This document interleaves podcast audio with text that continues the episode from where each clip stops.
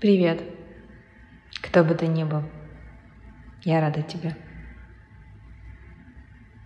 Сегодня я хочу поделиться с тобой тем, что я чувствую. Это будет небольшая сказка, либо притча. Ты можешь сесть в удобное место, можешь лечь. Главное, чтобы тебя ничего не отвлекало, и ты просто пытался отключиться от всего и представить недолго себе нечто иное, выходящее за рамки действительности. Началось. Торнадо идет прямиком на наш дом. Спасаться? Хм. Спасаться бессмысленно, да и некуда.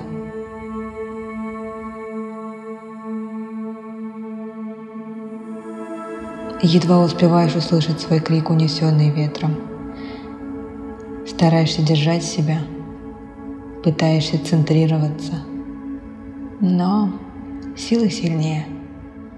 И в конце концов ты сдаешься. Вокруг продолжает все кружиться, но ты больше не сопротивляешься.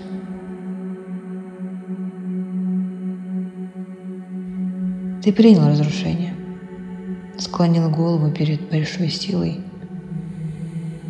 и теперь ты можешь видеть.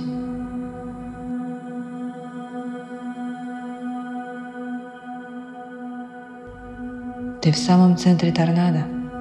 Сквозь пыль и землю ты почти успеваешь разглядеть лица, искаженные в страхе. Почти успеваешь схватить руку из тумана.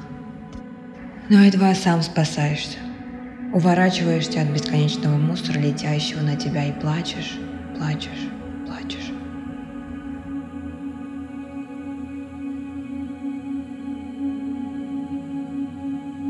Вопрошаешь, зачем же ты так со мной, Бог?